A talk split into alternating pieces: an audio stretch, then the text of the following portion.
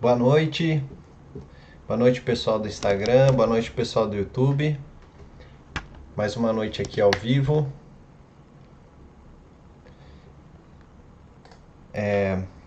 Então tá no ar mais um programa, o terceiro programa da série de resumos de, de discussões de livros de finanças e investimentos, onde eu vou trazer um, um pouco mais do resumo de, desses livros Cada, cada capítulo vai ser um, uma semana, cada capítulo do livro.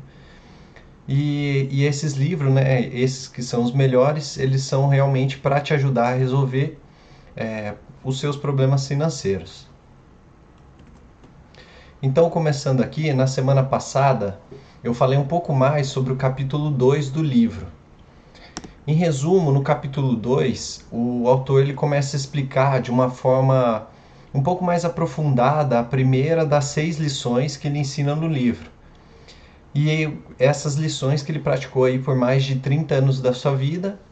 E a primeira que ele ensinou nesse capítulo foi que os ricos não trabalham pelo dinheiro. E aí os destaques que eu fiz durante o, o capítulo, né? É por conta da frase que ele fala que os, po os pobres trabalham por dinheiro, enquanto que os ricos fazem o dinheiro trabalhar por eles.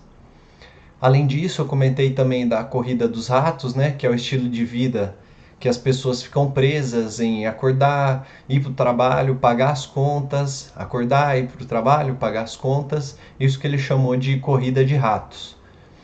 É, e aí, por fim, eu contei sobre a ideia que o Robert teve, ele e o Mike, para fazer dinheiro, para fazer com que o dinheiro trabalhasse para ele através de uma biblioteca de gibis era uma coisa que ele gostava, ele estava trabalhando de graça lá para o pai rico, e aí isso forçou ele a pensar em como ganhar dinheiro, como fazer o dinheiro trabalhar por ele. E aí ele teve essa ideia de montar uma biblioteca de gibis, onde ele nem precisava estar presente para ganhar o dinheiro. Ele deixava lá a irmã do Mike, e é assim que as crianças iam alugando os gibis, iam lendo os gibis, ele ia ganhando o dinheiro dele sem precisar estar lá. É, e aí, no, no capítulo 3, que é isso que a gente vai falar hoje, o autor começa a explicar um pouco mais aprofundada a segunda lição, que é, que é uma pergunta que ele faz, né? Para que a alfabetização financeira? Um questionamento. Por que, que isso é importante? E aí é isso que ele vai falar hoje, isso que a gente vai tocar hoje é, nesse, nesse episódio. Então, começando já aqui com com a primeira frase do, do livro, né, desse capítulo, é, o autor já começa questionando a prioridade das pessoas, que se preocupam mais com dinheiro do que com a instrução financeira. Então ele fala lá no livro: Estou muito preocupado com o fato de que gente demais se preocupa excessivamente com o dinheiro e não com sua maior riqueza, a educação. Se as pessoas estiverem preparadas para ser flexíveis se mantiverem suas mentes abertas e aprenderem, elas se tornarão cada vez mais ricas ao longo dessas mudanças. Se elas pensarem que o dinheiro resolverá seus problemas, receio que terão dias difíceis. A inteligência resolve problemas e gera dinheiro. O dinheiro sem inteligência financeira é dinheiro que desaparece depressa. Então é bem profunda essa frase, né? Que ele fala que o dinheiro não é a solução. É, a solução é você ter uma inteligência financeira, que aí sim você vai conseguir lidar com dinheiro, você vai conseguir resolver os seus problemas e inclusive gerar mais dinheiro. Então, a primeira reflexão aqui que eu trago é, é cerca de um terço, não sei se o pessoal que está acompanhando no YouTube está conseguindo ver aí a notícia. O pessoal que está no Instagram depois pode acessar lá no YouTube, mas eu trouxe uma notícia aqui e aí ele fala que cerca de um terço dos ganhadores de loteria vão à falência apenas alguns anos depois de receberem os primeiros milhões. É até assim, a gente conhece alguns casos aqui no Brasil, sempre ouve falar naqueles programas, é, quando vão atrás de pessoas que ganharam na Mega Sena e, e depois faliram, né? Isso é realidade, a gente conhece bastante casos. Então, o dinheiro ele pode até te ajudar a ficar numa situação mais confortável Porém, ele não vai resolver o seu problema, ele apenas potencializa o seu padrão de comportamento.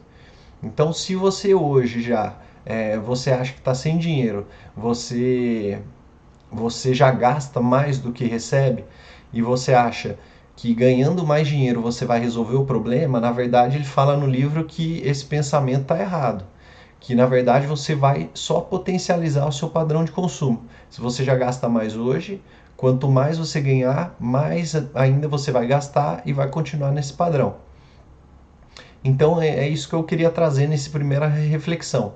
Se hoje você já tem esse padrão, você apenas vai potencializar ele até o dinheiro acabar. Aí seguindo, partindo é, para a próxima frase, ele fala, né? Partindo deste princípio, quando as perguntas perguntam, quando as pessoas perguntam para ele, como o Senhor começou, ou diga-me como ficar rico rapidamente, elas frequentemente ficam muito desapontadas com minha resposta. Eu simplesmente, eu simplesmente lhes digo é, o que o meu pai rico me falou quando eu era um moleque. Se você quer ficar rico, você precisa de uma alfabetização financeira. Então ele conta no livro, né, que as pessoas vão atrás dele perguntando qual é o segredo, como é que ele ficou rico, e a resposta que ele dá é sempre a mesma. É, é com alfabetização financeira, é conhecimento financeiro, saber lidar com o dinheiro. Então aqui a reflexão, a próxima reflexão é essa. Não adianta uma grande fortuna se a pessoa não mudar a mentalidade, não aprender a lidar com o dinheiro. O dinheiro é a única coisa que a gente tem que lidar até o final da vida. É, a gente estuda até uma certa época do ano, até uma certa época da vida, depois a gente trabalha até uma cer certa época da vida, depois a gente aposenta, aí cuida dos filhos, cuida dos netos. É, são fases que vão passando. A única coisa que não muda até você morrer é você ter que lidar com o seu dinheiro, até na hora da sua morte e até depois, né? Que tem a herança, é, que é dividida entre os filhos ou entre os herdeiros, a gente tem que lidar com o dinheiro. Então, quanto antes você dominar os conhecimentos de finanças, mais chances você tem de ficar rico. E aí ele fala, né? É, a outra frase dele é que a regra número um você tem que conhecer a diferença entre um ativo e um passivo e comprar ativos. Se você deseja ser rico, isso é tudo que você precisa conhecer. É a regra número um e é a única regra. Esse é um dos principais aprendizados do capítulo. Você saber a diferença do que é um ativo e do que é um passivo. Ele tem um conceito um pouco diferente do que a contabilidade normal caracteriza o que é um ativo e o que é um passivo. Eu vou passar aqui nos próximos slides e vocês vão ver através das figuras, mas é bem é, interessante a forma de pensar dele no que é um ativo e no que é um passivo. E se você pegar essa lógica, né, esse entendimento que ele tem, que faz sentido, é, fica muito mais fácil saber aonde você direcionar e como, como cuidar do seu dinheiro. Então aqui a reflexão é: essa regra, por parecer simples, ela não é dada a devida atenção. Então as pessoas não ficam ricas porque não sabem distinguir um ativo de um passivo. Você tem que ler, é, desculpa, é, as pessoas não ficam mais é, ricas porque elas não sabem distinguir um ativo de um passivo. Então você tem que ler os números e entender esses números. Aí então eu vou trazer aqui para vocês é, quem está no Instagram não está vendo, mas se você conseguir agora ir lá no YouTube rapidinho, é só digitar aí murilomassareto.com.br barra live. E aí você já cai direto na, na live e você vai conseguir. Tem um, um diagrama que ele mostra aqui, que ele fala, né? A caixa de cima, essa que está escrito renda e despesas, é uma demonstração, uma demonstração de renda muitas vezes chamadas de demonstração de lucros e perdas. Ela mede a renda e as despesas, praticamente tudo que entra e tudo que sai é, do, do seu bolso. Então, o dinheiro que entra e o dinheiro que sai. E no diagrama inferior, ele é um balanço, ou seja, esse, esse fluxo de dinheiro entrando e saindo, ele serve para fazer algumas coisas, para você comprar é, ativos ou para você adquirir passivos. Você vai adquirir uma dívida ou algo do tipo. Então ele é chamado de balanço porque ele representa o equilíbrio entre os ativos e os passivos. Aí muitos novatos nas finanças não conhecem a relação entre a demonstração de renda e o balanço, mas o entendimento dessa relação é vital. Ou seja, a parte de cima é o fluxo de dinheiro, tudo que entra e que sai, e a parte de baixo, os ativos e passivos, é aquilo que fica. Então, por exemplo, um ativo, alguma coisa que você compra, que é alguma coisa física, é isso que ele quer mostrar essa diferença. E aí ele fala, para ficar bem, bem simples, né? É, os ativos são aquilo, é, tudo aquilo que põe dinheiro no seu bolso. É, até ele diz, né? É simpático, simples e útil. Aqui que está a, diferença para quem é contador, por exemplo, para quem entende pelo entendimento contábil. Por quê? Por exemplo, vou dar um, vou dar um exemplo aqui. Uma casa na contabilidade normal é considerado um ativo. É uma coisa que você adquiriu com, com o seu dinheiro e é uma coisa que pertence a você. Para ele, não é um ativo. Por quê? Se você comprou essa casa para você morar, você vai ter gastos com essa casa, você ter, vai ter que ter gastos com manutenção, gastos todo mês com água, luz, é, com pintura. Então, para ele, é, essa casa ela não é um ativo, porque ela está tirando dinheiro de você todo mês. Ou então, se você comprou ela financiado, todo mês você vai ter que pagar um pouquinho. Então, essa é a grande diferença. Enquanto na contabilidade normal uma casa seria considerado um ativo, para ele não, porque para ele ativo é tudo aquilo que põe dinheiro no seu bolso. A única forma que uma casa seria um ativo para o Robert Kiyosaki seria, por exemplo, uma casa alugada se você estiver recebendo o dinheiro de aluguel de uma casa sua. Aí faz sentido, porque o que acontece? É um dinheiro que você investiu na casa e que está gerando renda para você. É igual ele fala, os ativos põem dinheiro no seu bolso. Então, se essa casa está gerando um aluguel todo mês e colocando dinheiro no seu bolso, aí beleza, para ele isso sim faz sentido, é um ativo. Então, as reflexões que eu faço aqui, né? essa que eu já fiz primeiro, né, da, da casa, ela é um ativo ou passivo? Então depende. Se for uma casa para você morar, que você tenha que pagar um financiamento, que você tenha que pagar as contas todo mês, manutenção, para ele isso é um passivo. Agora, se ela for uma casa para você alugar, que você vai gerar uma renda a partir disso, então essa casa é um ativo. E o carro, por exemplo? o que, que você acredita que seja o carro, um ativo ou um passivo? Se você for pensar na mesma lógica, um carro para uso pessoal é um passivo. Você vai ter que pagar os impostos, vai ter que pagar o combustível, vai ter que pagar seguro, tudo isso, manutenção, tudo isso é, é despesa, vai sair do seu bolso. Já no, no conceito de que você compra um carro para é, trabalhar com esse carro, ganhar um dinheiro com esse carro, aí faz sentido ele ser um ativo, porque ele está colocando dinheiro no seu bolso. Então, esse é um padrão de um fluxo de, é, um fluxo de caixa de um passivo. O que, que é o passivo? É tudo aquilo que vai gerar despesa. Se você está vendo aí pelo YouTube agora, você está vendo a flechinha que ela sai aqui do passivo e ela vai na despesa, ela sai dinheiro do seu bolso. Essa é a, a simplificação que ele faz. E aí a reflexão que eu trago é: um ativo é algo que põe dinheiro no meu bolso e um passivo é algo que tira dinheiro do meu bolso. Então, assim, é bem, bem simples o que, que ele quer mostrar. Você saber a diferença entre um ativo e um passivo. Ou seja, é aquilo que tira dinheiro do seu bolso e aquilo que coloca dinheiro no seu bolso. E aí ele fala, ó, isso é o que você realmente precisa saber. Se você quer ser rico, simplesmente passe sua vida comprando ativos. Se quer ser pobre ou pertencer à classe média, passe a vida comprando passivos. É o desconhecimento dessa diferença que provoca a maior parte das dificuldades financeiras na vida real. Então, assim, para ele, ele, ele tenta deixar de uma forma bem simples.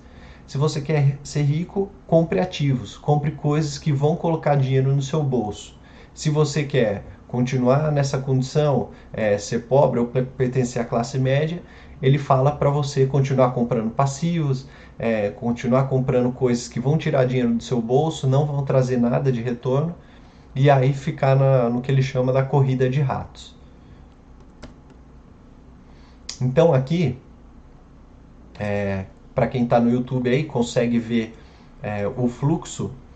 As setas nos diagramas, elas representam o movimento do dinheiro, ou que é conhecido mais como fluxo de caixa, para onde vai o dinheiro. Então, nas demonstrações financeiras, a leitura dos números é a busca pelo enredo, pela história. O que, que esses números estão contando? Para onde o dinheiro está indo? Em 80% das, é, das famílias, a história financeira é um percurso de trabalho árduo na tentativa de progredir. Não porque não ganhem dinheiro, as pessoas ganham dinheiro, elas recebem salário, mas porque elas passam a vida comprando passivos no lugar de ativos. Então, para quem está vendo no YouTube aí, consegue, consegue ver que tem o fluxo de cima, que é a renda, ou seja, aquilo que você recebe, o contra-cheque, no caso de um assalariado. É, na verdade, aqui ele está falando especificamente de uma pessoa pobre ou um jovem que mora com os pais. Então, como é que ele faz? Ele trabalha, ele tem um emprego, esse emprego gera um contra-cheque, um, um salário que ele recebe todo mês, e aí ele paga tudo isso, ó, impostos, alimentação, aluguel, vestimentas, diversão, transporte, ou seja, tudo isso sai dinheiro do bolso dele. Ele fica nesse ciclo.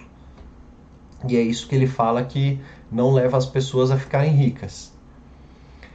Aí, o segundo o segundo fluxo que ele mostra é uma pessoa da classe média. Então, como que funcionaria numa pessoa da classe média? Ela recebe a renda, ela vai comprar esses passivos e esses passivos vão gerar despesas para ela. Então, como é que é? Ela tem um emprego, recebe o contra-cheque, esse contra-cheque ela vai adquirir passivos, então ela vai fazer uma. É, ele fala que hipoteca imobiliária, mas isso é mais comum nos Estados Unidos. Aqui no nosso caso seria algo como o financiamento de uma casa ou o financiamento de um carro. Ele vai fazer empréstimos, ele vai gastar no cartão de crédito, comprar um tênis, comprar uma roupa, comprar tudo isso que vai gerar as despesas aqui em cima, que são os impostos, tem que pagar o financiamento, tem que pagar por alimentação, por roupa, por diversão. Então esse é o fluxo que ele fala da corrida de ratos, esse é o fluxo que ele fala de que as pessoas vão continuar nessa condição, de que as pessoas não vão conseguir ficar ricas. E aí ele mostra como é que é então o fluxo de uma pessoa rica. Então se você vê aí no, na imagem da esquerda, como é que funciona uma pessoa rica? Primeiro, ela ela adquire ativos e esses é, ativos vão gerar uma renda. E aí essa, com essa renda, aí sim ele vai comprar as coisas, ter as despesas dele. Então, por exemplo, se você olhar na, na figura da direita, que está mais explicativo, primeiro a pessoa adquire ativos. O que, que seriam os ativos então? São ações, são títulos, por exemplo, o título do Tesouro Direto, é, promissórias, imóveis, imóveis nesse caso aqui, imóveis que gerem dinheiro, que não que coloquem dinheiro no seu bolso, ou seja, imóveis para alugar, por exemplo. É, propriedade intelectual, então pessoas investem em cursos, investem em conhecimento. Quando você investe nesses ativos, ele vai gerar uma renda lá em cima, que são o que? São os dividendos provenientes das ações, são os juros provenientes dos títulos ou dos, dos empréstimos, a renda imobiliária, que seria do, do aluguel da casa, e os royalties, que seriam de, do, do seu conhecimento, daquilo que você tem de conhecimento. Então é essa diferença que ele fala. Você primeiro adquirir ativos para então depois ter as suas despesas. Aí a reflexão que eu trouxe é então, os fluxos eles estão simplificados, né? Lógico que a vida da pessoa não vai se resumir a isso, mas a ideia é mostrar a falha no pensamento de tantas pessoas de que o dinheiro resolverá todos os problemas. Então, como é que está o fluxo do seu dinheiro hoje? Como é que você se vê hoje é, nessa condição? Você está comprando muito ativo ou você está comprando muito passivo? Você está adquirindo muita dívida ou você está investindo em coisas que vão colocar dinheiro no seu bolso. Então esse, essa é a grande reflexão. Como é que está o fluxo do seu dinheiro?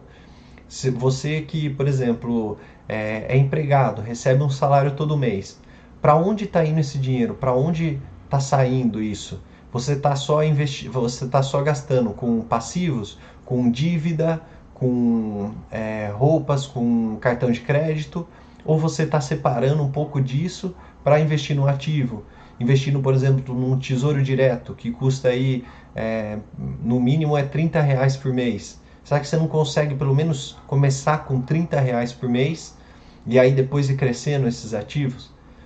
Então essa é a grande, grande reflexão que ele traz. É você saber essa diferença entre ativo e passivo para que você possa priorizar é, o seu dinheiro, a sua renda na compra de ativos, que esses ativos vão gerar mais renda e você vai reinvestindo nos ativos e, e assim tornar uma tornar-se uma pessoa rica.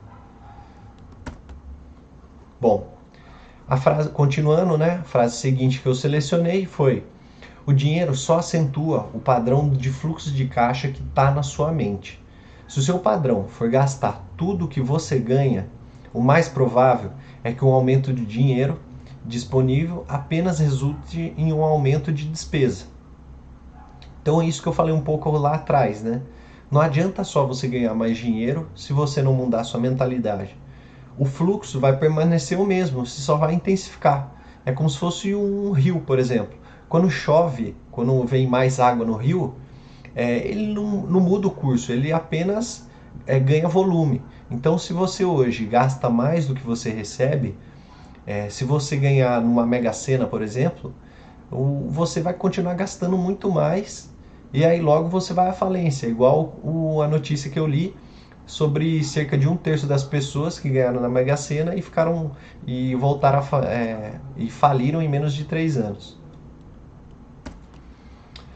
Então aqui só passando pela reflexão de novo, né? O exemplo dos ganhadores da Mega Sena que eu dei, que foram pessoas aí que está comprovado, né, na notícia que um terço é, que ganhou na Mega Sena é, caiu na falência, né? Foi a falência depois de alguns anos.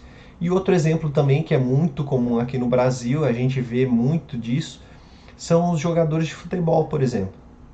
O que, que acontece com os jogadores?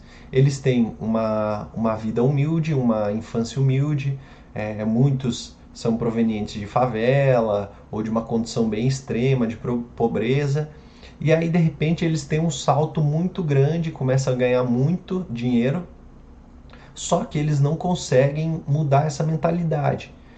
E aí o que acontece? Eles vão gastando esse dinheiro, ou, ou, ou seja, é, o padrão de comportamento dele, é, que é gastar mais do que receber, ele só se acentua. Então, conforme ele tem ainda a carreira dele, que ele ganha muito, ele ainda vai se mantendo. Mas depois que ele se aposenta, se ele não tiver investido em ativos, coisas que, que gerassem renda para colocar dinheiro no bolso deles, muitos deles vão à falência. É, tem jogador que volta à miséria, volta a condições de extrema pobreza. Então é isso que ele quer falar. Você não precisa. É, se você achar que só o dinheiro vai resolver o problema, você está errado. Você tem que mudar o padrão de comportamento, começar a investir em ativos, começar a diferenciar o que gera dinheiro para você e o que tira dinheiro do seu bolso. E aí, continuando, é, ele fala, né? Como os estudantes deixam a escola sem habilidades financeiras, milhões de pessoas instruídas obtêm sucesso em suas profissões, mas depois se deparam com dificuldades financeiras. Trabalham muito, mas não progridem. O que falta em sua educação não é saber como ganhar dinheiro, mas como gastá-los. O que fazer com ele depois de tê-lo ganhado. Isso aí é bem, bem interessante, né? Porque até eu trouxe na reflexão.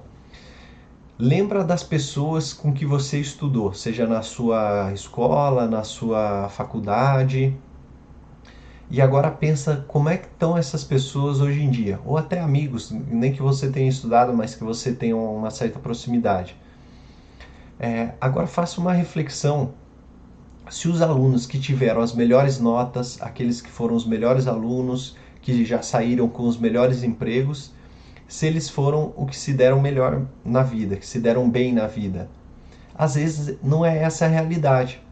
Por quê? A gente é, é comum a gente associar que o melhor aluno da sala vai ser, por exemplo, um médico, uma profissão aí que ganha bem, que ganha um, um salário razoavelmente alto, porque é um, são profissões que prometem uma recompensa financeira.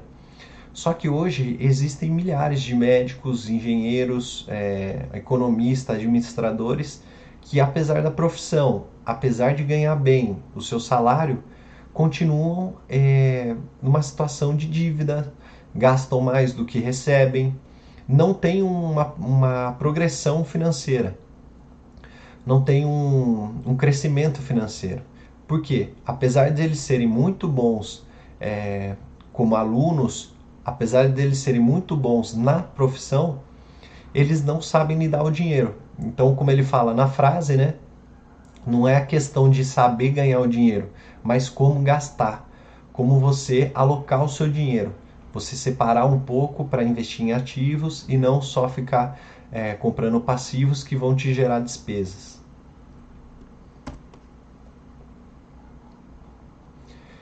Então, isso é visto mais claramente se a gente voltar ao caso do, do, do casal jovem, né? É, em consequência do aumento das rendas, quando um casal novo ele se junta, as rendas aumentam, eles passam a viver junto e aí o, você que vivia com um certo salário passa a conviver junto com o salário da outra pessoa, então a renda como um todo aumenta. E aí é, isso é muito comum aqui no Brasil, é muito comum essa cultura. Qual é a primeira coisa que um jovem casal pensa ou que um jovem casal faz? É comprar a casa dos sonhos.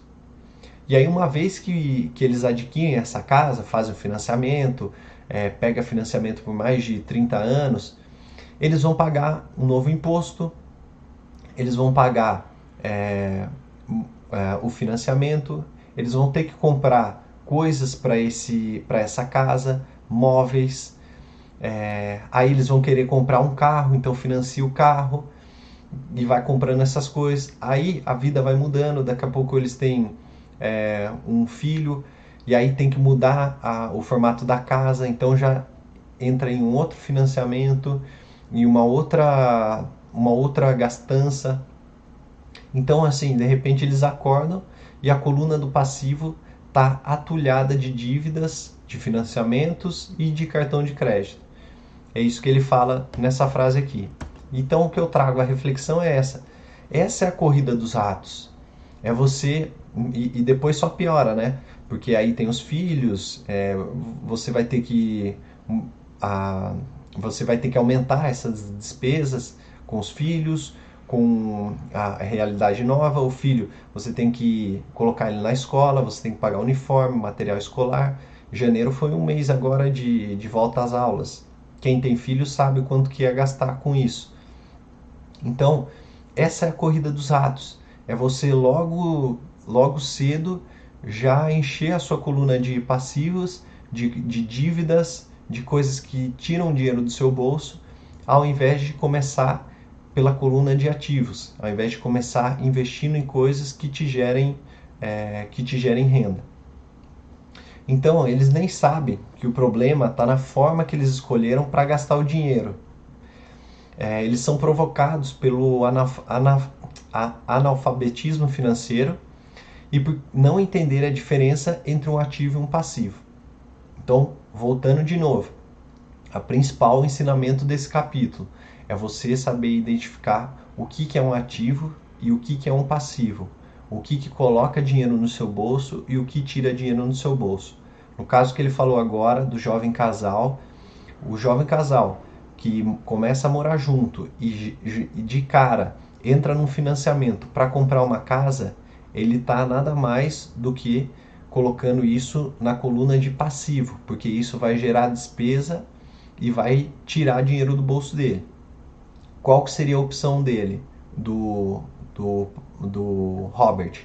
É você, logo que for morar junto, logo que juntar né, o casal, é você, ao invés de comprar sua casa, você investir, seja naqueles investimentos que eu citei, pode ser ação, um título, é, ou num, alguma coisa que te gere renda E aí, com essa renda que você tiver, aí sim você investe na sua casa.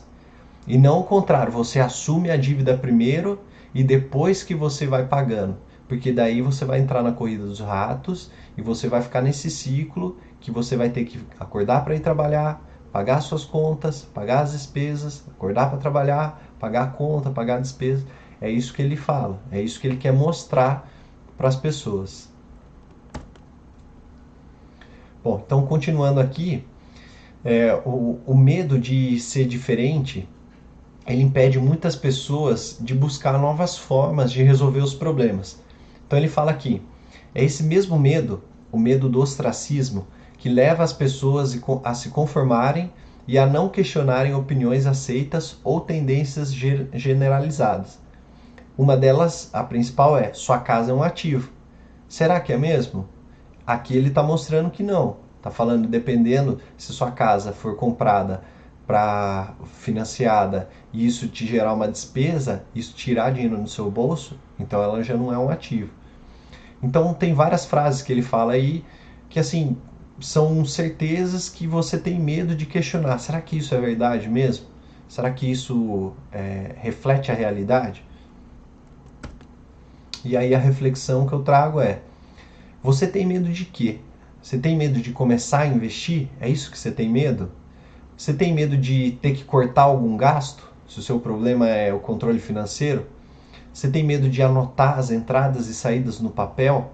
Pra, porque daí você vai ver que realmente você está gastando mais? Qual que é o seu medo? O que está fazendo você é, a não buscar, a não questionar a, tudo que está vigente hoje na, no seu pensamento? Qual que é o seu medo? E aí tem até exemplo assim, tem gente que, que eu converso que chega no domingo à noite e não quer nem olhar na conta bancária. Porque tem medo de ver quanto que gastou no final de semana, não quer nem saber, tem medo de ver a conta, tem medo de enfrentar o problema. Ou então é, chega no final do mês e não quer nem ver a fatura do cartão de crédito, porque não sabe quanto gastou, talvez tenha gastado muito, então é melhor evitar, melhor não ver para não não, não ficar chateado. Não, você tem que enfrentar isso. Você tem que enfrentar esses medos. Porque é isso que te está deixando continuar nessa corrida de ratos. Se você não enfrentar esse medo, você não vai conseguir ser rico. É isso que ele quer mostrar no livro. Você tem que enfrentar esses medos. E aí, continuando, é, o pai do Mike, ele não tinha uma instrução formal. O pai do Mike é o pai rico mas ele tinha conhecimentos financeiros. em consequência, ele era bem sucedido. Ele costumava repetir para eles: Uma pessoa inteligente contrata pessoas mais inteligentes do que ela mesma. Portanto, o Mike e o Robert eles tinham o privilégio de passar horas ouvindo e no processo aprendendo com essas pessoas inteligentes. E aí eu trouxe aqui o, um exemplo, né, que é o exemplo da casa como seu maior ativo. Então, qual que é a diferença de pensamento dos dois? O pai rico achava que a casa era um passivo, porque a casa ela traz despesas, ela vai fazer com você com que você tire dinheiro do seu bolso.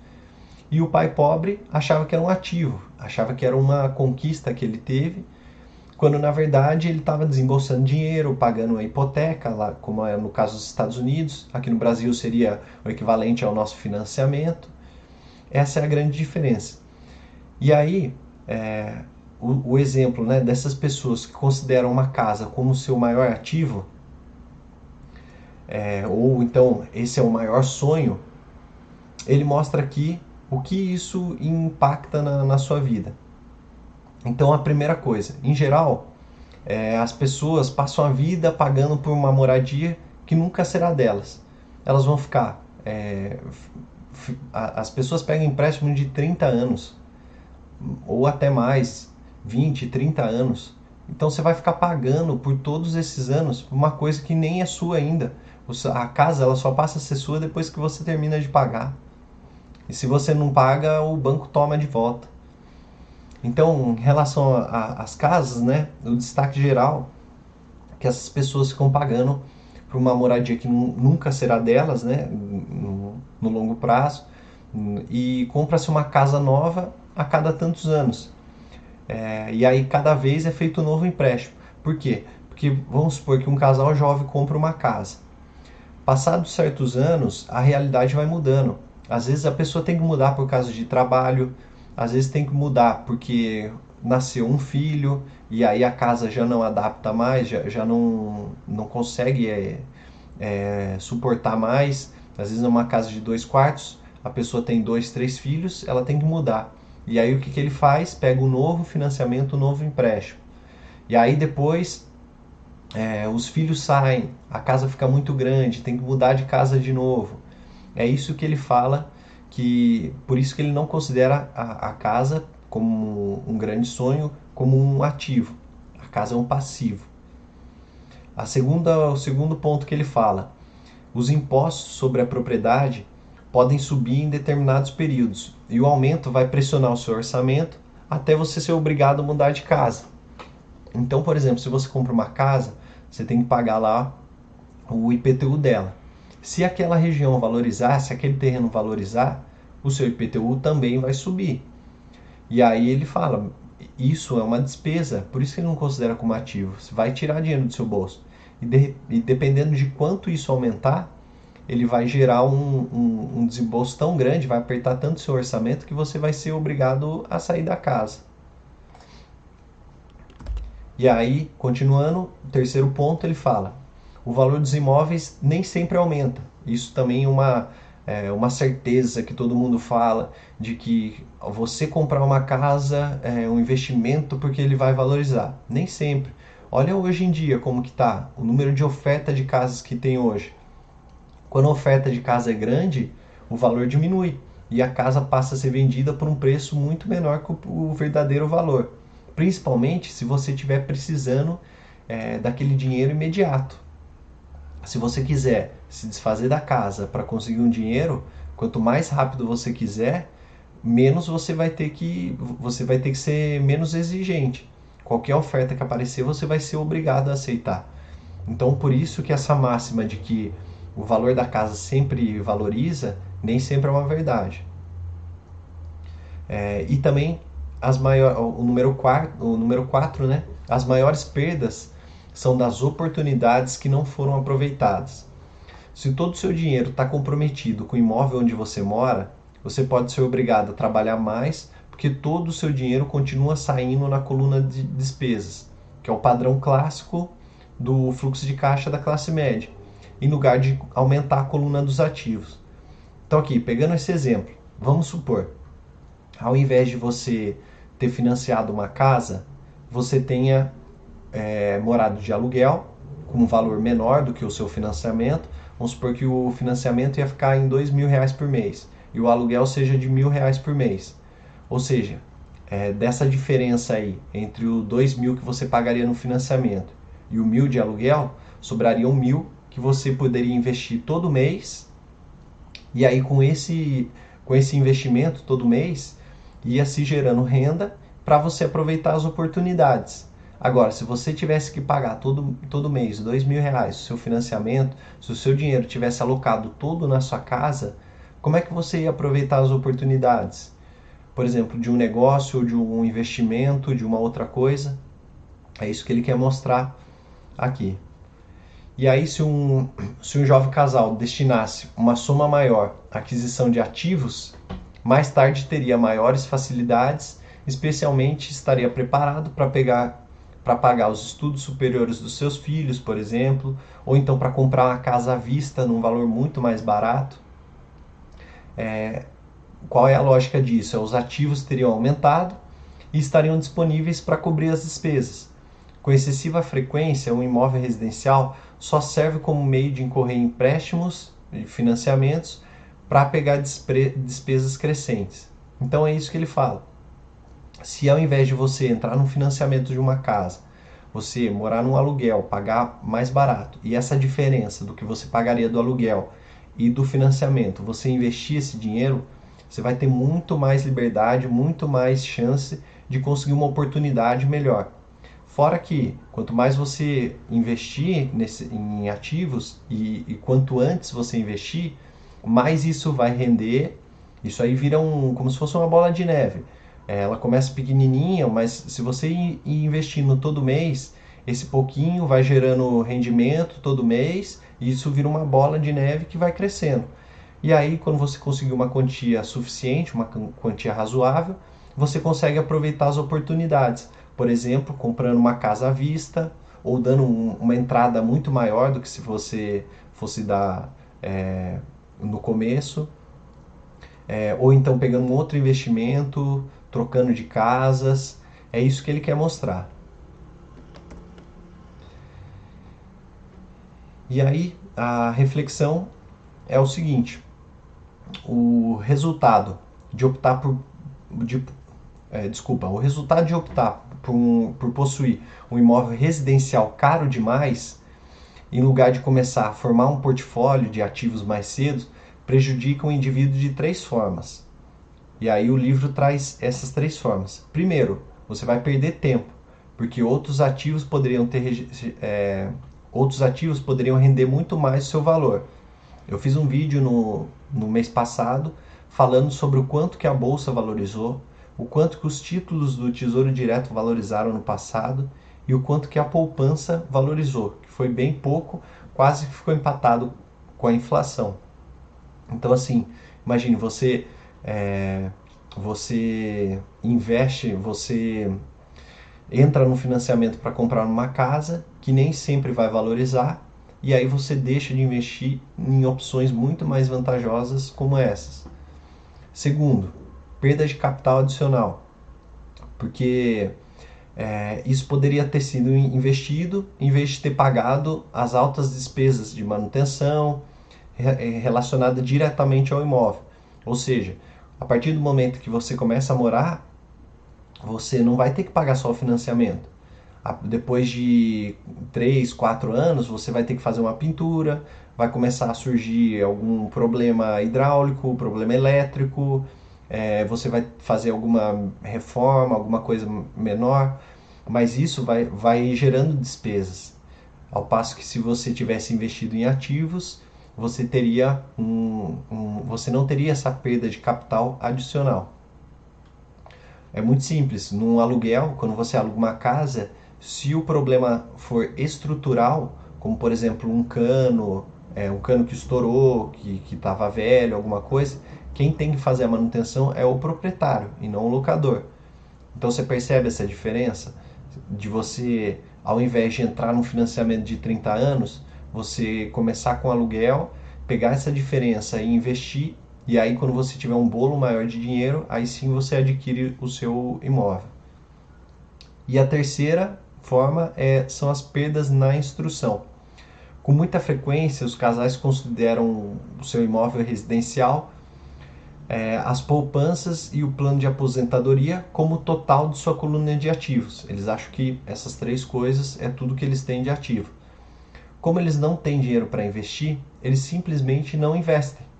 E aí isso custa a experiência do investimento, porque eles ficam é, limitados a esses investimentos. Eles não se abrem a novos investimentos. Então, quase nunca tornar-se que o mundo dos investimentos denomina um investidor sofisticado. Você conseguir investir em coisas mais sofisticadas, em uma ação, por exemplo, em um fundo de investimento, em, em coisas que tragam um retorno maior. Então, e, os, e, e esses são os melhores investimentos. É, são esses investimentos que trazem retornos que é, as pessoas que buscam essa segurança não têm acesso. Então, se você ficar restrito a isso, você ficar restrito à sua casa, ao plano de aposentadoria e à poupança, você não vai conseguir ter acesso a esses investimentos sofisticados. Consequentemente, você vai ter esse, essa perda na instrução. Você tem que se forçar a começar a investir nessas coisas que tragam um retorno maior. E aí ele traz uma diferença aqui na demonstração financeira do pai rico e do pai pobre. Então, quem está vendo aí no YouTube, quem está no Instagram não está conseguindo ver, mas é só entrar lá no YouTube que você vai ver as demonstrações financeiras. Na esquerda tem a demonstração financeira do pai pobre. Então, como você pode ver, o lado do ativo é bem menor do que o lado do passivo. Consequentemente, isso vai trazer muito mais despesa do que renda. Agora, olha uh, do lado direito, que seria o do pai rico. Ele tem muito mais ativo, a coluna de ativo é bem maior do que a de passivo, e, consequentemente, isso vai gerar uma renda muito maior do que as despesas. Por isso que as pessoas ficam ricas, por isso que o pai rico era, era instruído financeiramente, ele sabia lidar com dinheiro, porque ele conseguia fazer o investimento nos ativos e isso geria, gerava mais renda Consequentemente, ele ficava mais rico e aumentando ainda mais esses ativos. Que é esse próximo slide que eu trouxe, essa imagem. Então, a coluna dos ativos, ela gera renda mais do que suficiente para cobrir as despesas.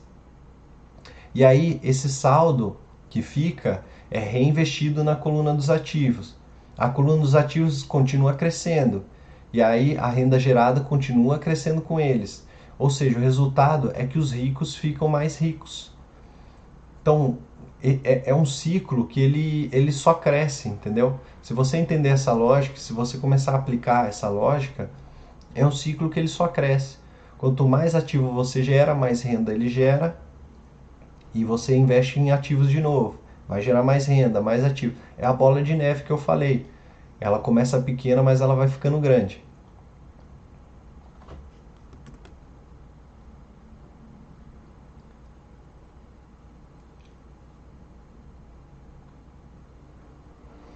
E aí, por que a, a classe média ela tem dificuldades financeiras?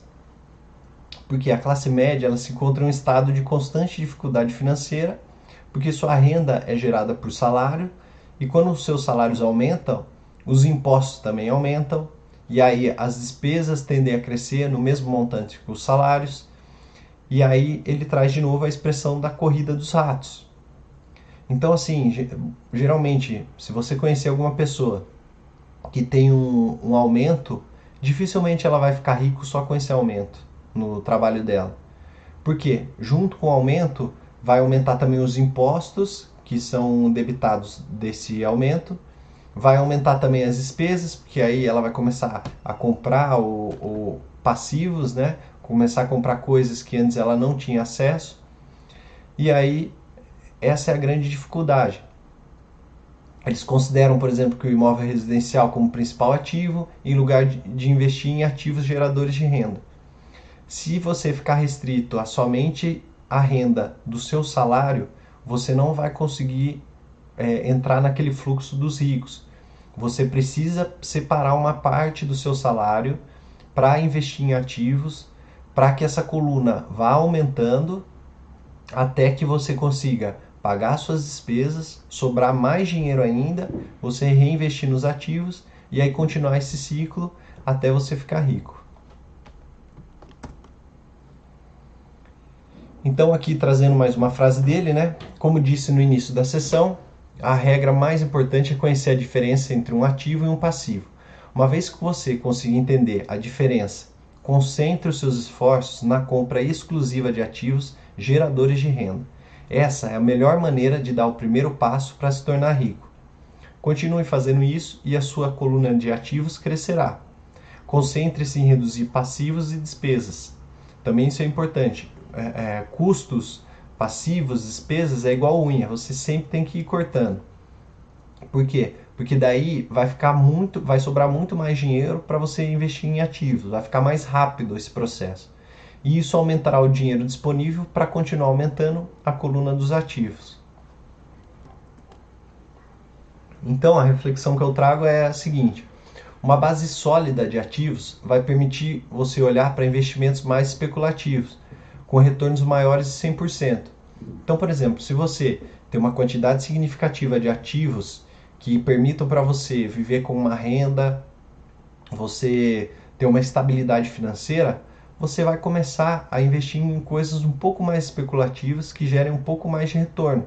Porque você sabe que é, aquilo tem um risco, se ele der errado, você ainda tem aquele o seu colchão financeiro, você tem a sua base de ativos, mas se ele der certo, você vai crescer muito mais o seu patrimônio, você vai crescer muito mais a sua renda. Então, tem investimentos que podem transformar rapidamente 5 mil reais em um milhão de reais. Se você tiver uma base sólida, primeiro, primeiro fazer a base sólida, ter a, a sua base de ativos sólida, para depois pensar em investimentos como esse.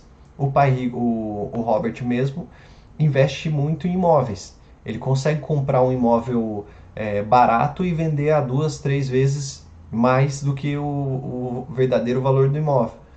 Por quê? Porque ele tem uma base de ativos que gera a renda dele, que, que ele consegue ter essa estabilidade financeira, e aí ele consegue especular com os imóveis. Ele consegue é, apostar que o imóvel está muito baixo e que ele vai conseguir vender isso a um preço duas, três, cinco vezes mais do que ele vale, do que ele pagou. Então, esses investimentos que são considerados arriscados, na verdade, são taxados dessa maneira porque as pessoas, é, porque pela falta de alfabetização financeira. As pessoas acham que é arriscado porque elas não conhecem esses investimentos. Então, elas consideram arriscado. É isso voltando lá ao que eu falei no começo também do medo. Qual é o seu medo? É começar a investir? Se você não começa a investir, é, nem que seja num título de tesouro direto, como é que você vai investir em ação, que é um pouco mais arriscado? Começa com o título de tesouro direto. Vai investindo, vê como entende, entende como funciona a lógica. E aí depois você passa para esses investimentos mais especulativos. Bom, trazendo aqui mais um, mais um fluxograma, né? Como é que resultam os esforços do empregado possuidor da, da, da casa própria? É, como o empregado possuidor de uma casa própria, né, é, os, seus os seus esforços no trabalho, eles resultam, desculpa, os seus esforços no trabalho, eles em geral resultam em algumas coisas aqui, em três, três pontos. Geralmente ele trabalha, se você ver no fluxo aqui do lado, quem está no YouTube está tá conseguindo ver. Você tem a renda, você trabalha para o patrão, você adquire o passivo, que é o financiamento da casa, você trabalha para o banco, você tem que pagar esse financiamento, e você tem a despesa, você trabalha para o governo, porque que você paga o, o imposto de renda do seu, do seu recebimento do seu trabalho, você paga o, o imposto sobre o financiamento, sobre a, o imposto financeiro, e você paga também o imposto da própria casa. Então você trabalha para o governo também. E aí ele fala: você trabalha para alguém. Os esforços e o sucesso da maioria das pessoas assalariadas ajudarão a garantir o sucesso, o enriquecimento e a aposentadoria do dono da empresa e de seus acionistas. Você trabalha para o governo. O governo fica com uma parte do seu contra-cheque antes mesmo que você veja o dinheiro. Ao trabalhar mais, você simplesmente aumenta o montante de impostos que o governo arrecada. A maioria das pessoas trabalha de janeiro a maio apenas para o governo. A gente aqui sabe muito bem disso. A gente aqui no Brasil trabalha praticamente meio ano só para pagar imposto. E você trabalha para o banco, porque depois dos impostos, sua maior despesa é, em geral, a, a, o financiamento da casa e a conta do cartão de crédito. Então, praticamente você trabalha para o seu patrão, você trabalha para o governo e você trabalha para o banco. Eu passei aqui. Mas a ideia é o seguinte: quanto mais dinheiro for destinado para a coluna de ativos, mais essa coluna crescerá. E quanto mais os meus ativos crescem, mais aumentará o meu fluxo de caixa. E enquanto eu mantiver minhas despesas menores do que o fluxo de caixa, do que o fluxo gerado por esses ativos, eu me tornarei mais rico e mais mais fontes de renda além do meu trabalho físico. Ou seja, é, é um resumo de tudo isso que a gente falou. É você concentrar os seus esforços. Primeiro, você saber diferenciar o que é um ativo de um passivo. Sabendo que é um ativo e um passivo, você procura sempre aumentar os seus, os seus ativos, as coisas que geram renda, que geram dinheiro para o seu bolso, diminuir os seus passivos, aquilo que gera despesa, que sai dinheiro do seu bolso, e isso vai tornar um fluxo de renda muito maior, que você vai reinvestir em ativos e vai dando essa volta até que de forma natural você vai se tornar rico. E aí a reflexão é bem simples. Os ricos compram ativos, os pobres só têm despesas. A classe média compra passivos pensando que são ativos. Bom, chegamos aqui ao final do segundo capítulo. Eu espero que você tenha refletido bastante sobre a lição 2. Para que, que é a alfabetização financeira, né? Para que a alfabetização financeira? E agora eu vou dar uma olhada aqui, vou abrir para dúvidas, se alguém tiver alguma pergunta. Deixa eu dar uma olhada aqui no Instagram. Mandar um abraço aqui para o pessoal, ó, Antônio Zanirato, é, Bortoleto, Naira Bruno, o Caldeira Pedro, Maurício Cordeiro, Bia Escremin, é, Valentina Silva, o V. Cauã, o Chesco 13 Andrade, o Robson Bros 28, o Gui Bernucci, é, Laís Canal, o Léo Libardi, a Carol, a Carolina, a Carmen, é, Carlos Campos, é, a Marholtz, a Coplácido, Jefferson Lima. Obrigado aí, pessoal, vocês que tiveram presente. A Mi, a Mi Prador agora. Obrigado aí pela presença. Deixa eu ver quem estava aqui no YouTube. É, Regina, mandar um abraço para Regina, Bianca Escremin, a Laís Canal. E tem, deixa eu ver aqui. É, o que você indica de ativo para quem quer começar? Bom, essa pergunta é interessante. É, o que, que eu indico de ativo para quem quer começar? Comece com o simples, comece com o tesouro direto. Esse é o mais simples de todo. Com 30 reais você já consegue investir no tesouro direto. E além de ser o mais simples, ele é o mais seguro, ele rende mais que, que a poupança e você tem uma liquidez, é, uma alta liquidez. Ou seja, você consegue, se você precisar desse dinheiro, você consegue, você consegue sacar ele assim como é a poupança, você solicita o seu dinheiro de volta e ele já cai na sua conta. Então, se você quer começar, a, a minha dica é invista no Tesouro Direto. É o mais simples, o mais rápido. O, com 30 reais você já consegue investir e é o mais seguro. A partir desse momento que você vai aprendendo a lidar com os investimentos, você vai ter que fazer uma conta numa corretora, você já vai pegando jeito, você vai entrando na realidade dos investimentos. E aí a sua própria curiosidade, conforme você vai vendo aquilo, você vai vendo o seu título valorizando, vai vendo é, aquele dinheiro que você investiu, gerando renda, gerando um, um, um, um rendimento, você a sua própria curiosidade vai aguçar para coisas um pouco mais é, arriscadas mas que também tem um retorno maior, como por exemplo as ações, fundos de investimentos, é, fundos imobiliários. Então, se, a minha dica é: se você quiser um ativo para começar, eu indico o Tesouro Direto para você começar a investir. Deixa eu ver mais aqui.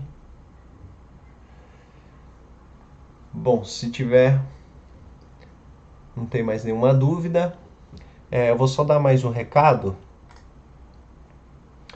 É, na próxima semana eu não vou fazer o resumo do livro, porque é, eu vou fazer uma semana especial sobre planejamento financeiro de viagens.